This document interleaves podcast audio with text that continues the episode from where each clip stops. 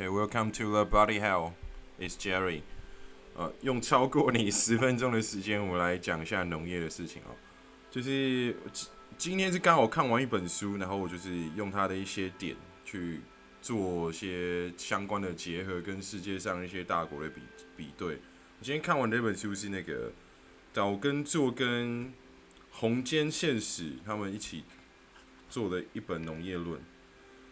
岛根座就是他有出一本漫画，岛根座蛮有名的。对，他是讲说，一个职员啊，怎么样当到董事的一个过程。但他中间有讲到一篇是农业的，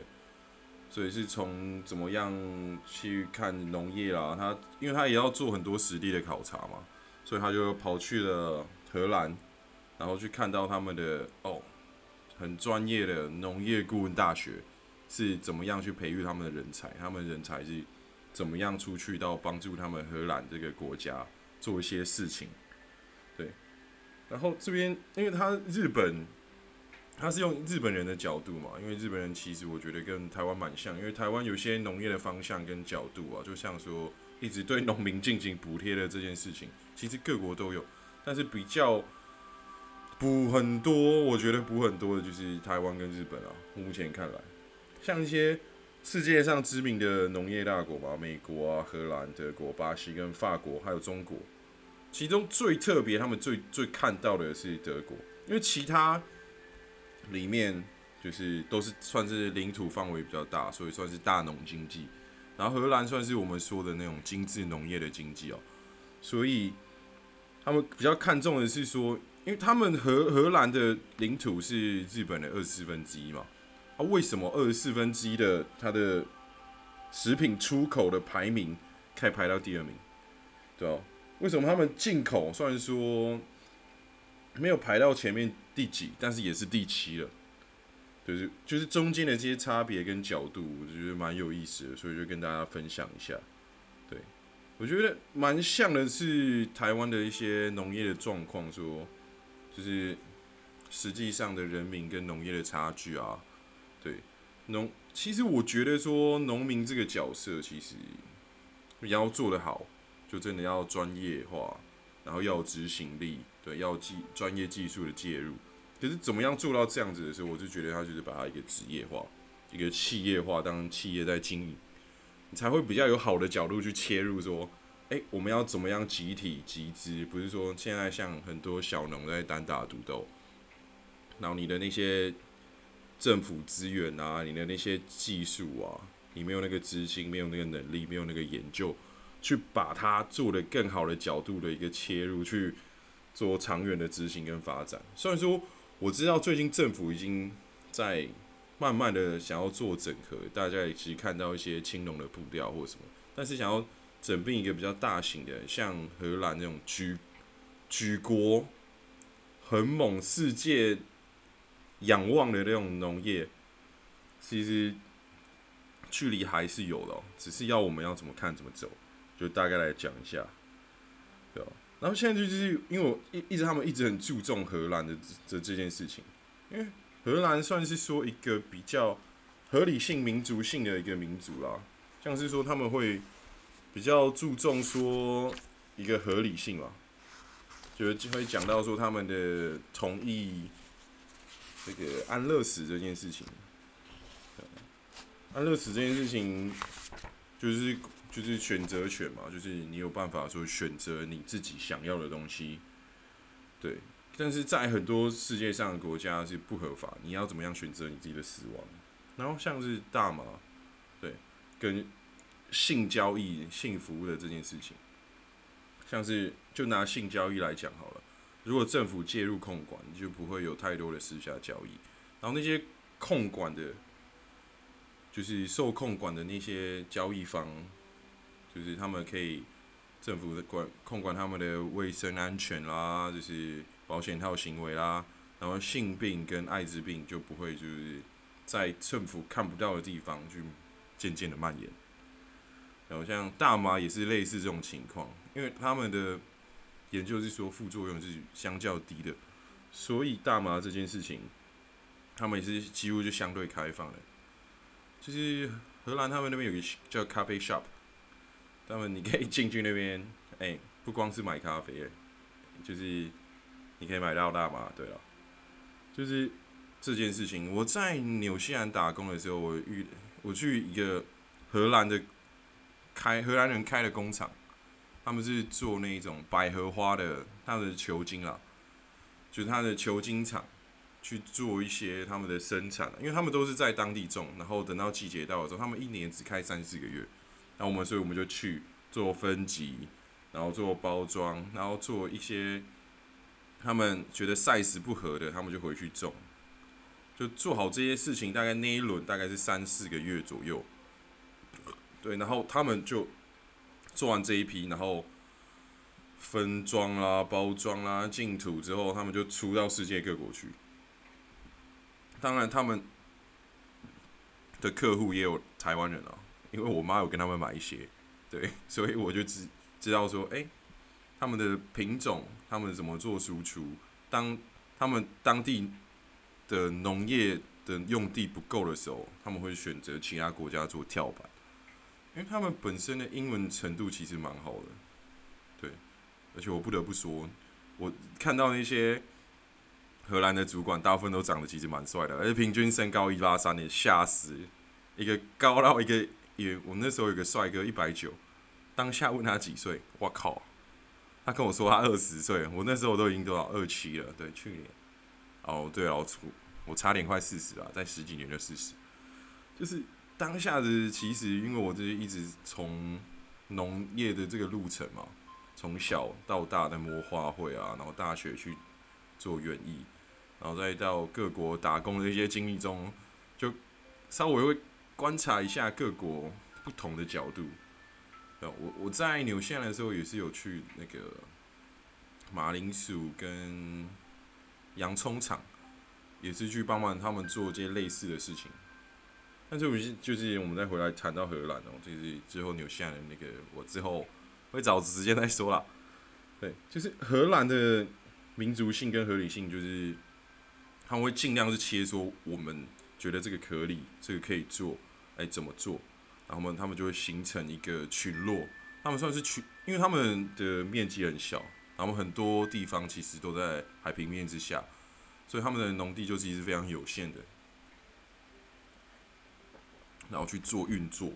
然后几个比较特别的哦，就是他们。有有，我看到一个地方，就是说他们会把那些可能附近的工厂的一些排放的二氧化碳啊，他们会做再利用的方式收集，然后灌进土里，因为就是土里面那些氮啊、碳啊这些元素，其实可以加固更让植物做得更好，因为植物光合作用其实也是需要二氧化碳这种东西嘛，所以他们就直接做这种利用。对然后他们还有发展出很多什么鱼菜共生，也是从他们那边来的。讲到鱼菜共生，我不得不说一下，那个我之前有在桃园这边上班嘛，好，我是进去算是做植物管理人。然后因为公司其实算蛮大的，就有研究部门、研发部门，所以我就会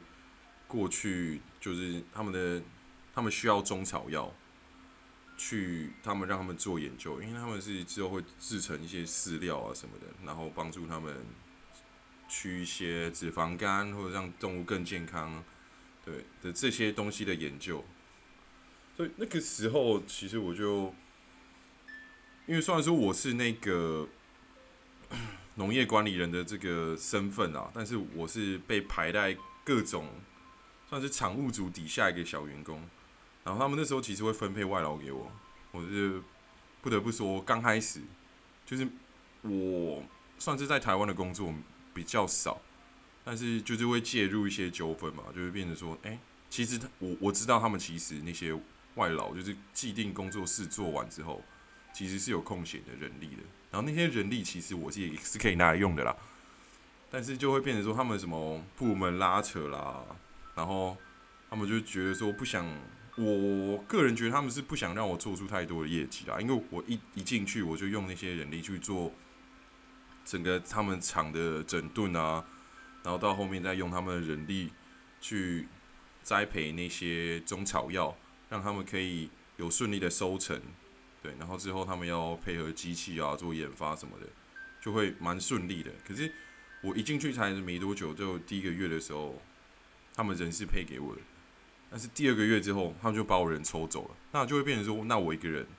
我那边其实有四分多地，虽然说对台湾来说不多，那我又没有机具，我没有人力，那我要自己一个人收，所以就会变成说，到底是什么状况？到后面我就因为就各部门会协调。就是协调也没有成功了，他们就各种拉人啊，然后各种去，在我的角度了，他们就觉得，哎，我在混啊。可是我一天能做的事情也就那一些嘛，我就只有一个人，我又不能带人的时候，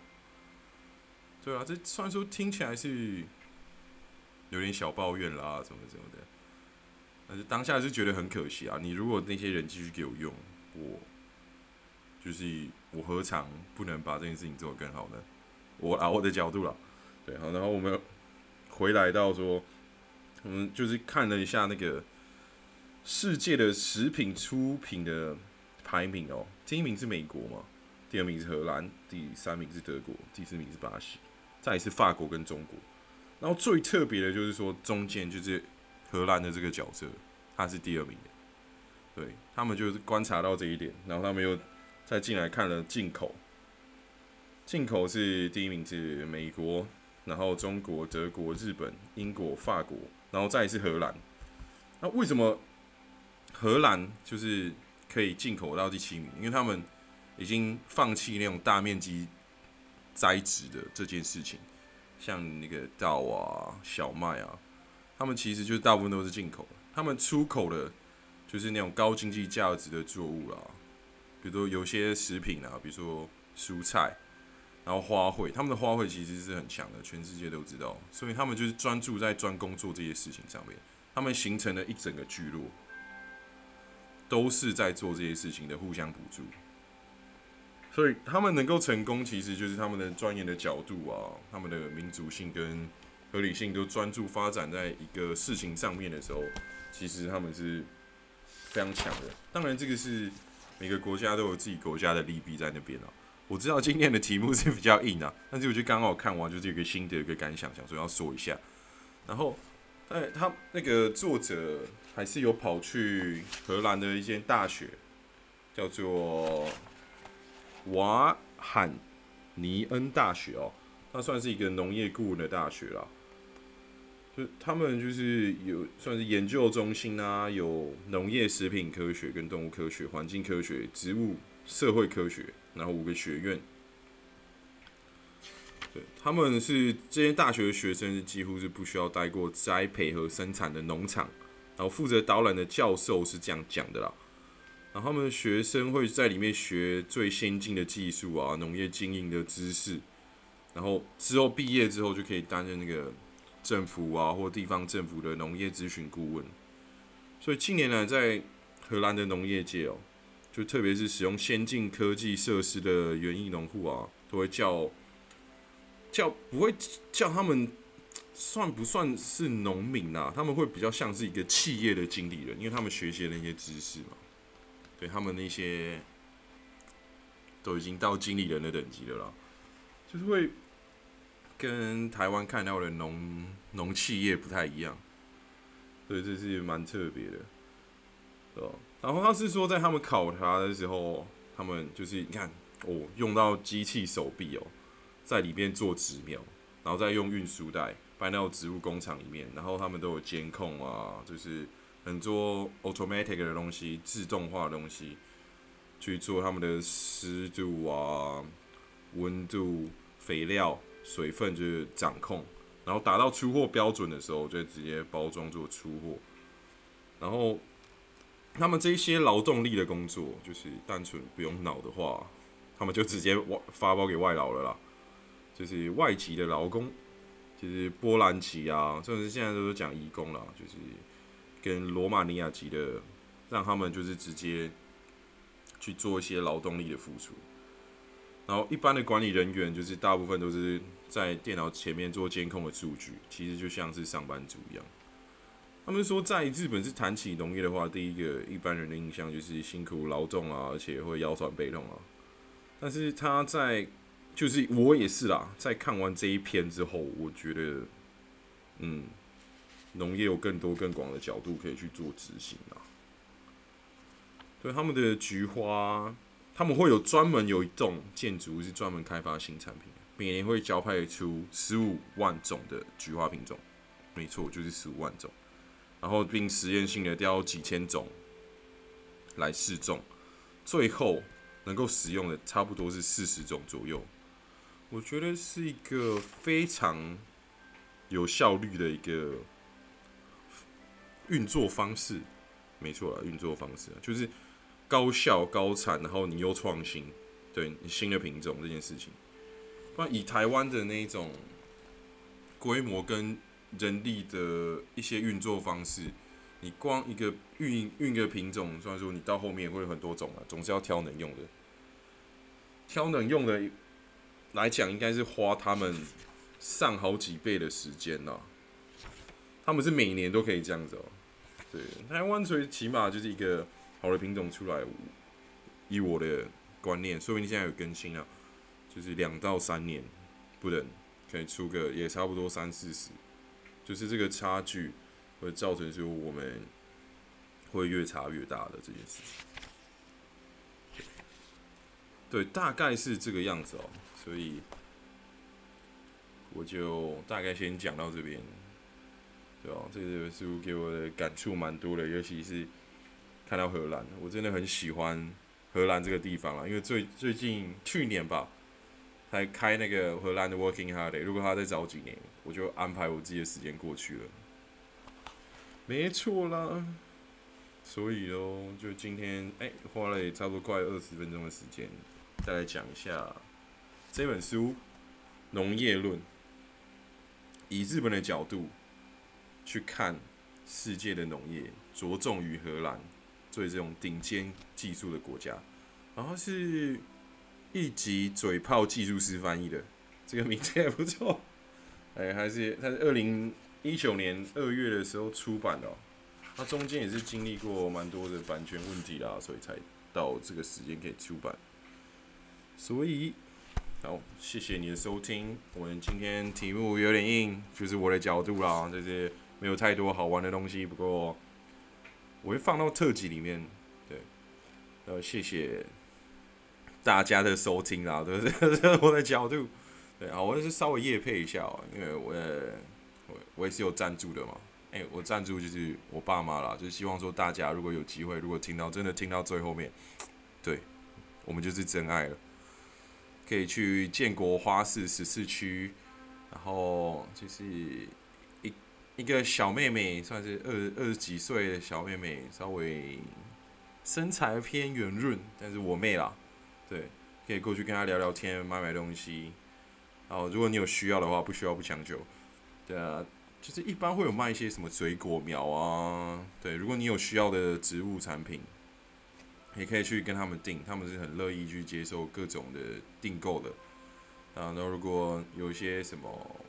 虫害的需求啦，你可以问我爸，对他姓郭啦，然后哎，你可以找郭先生，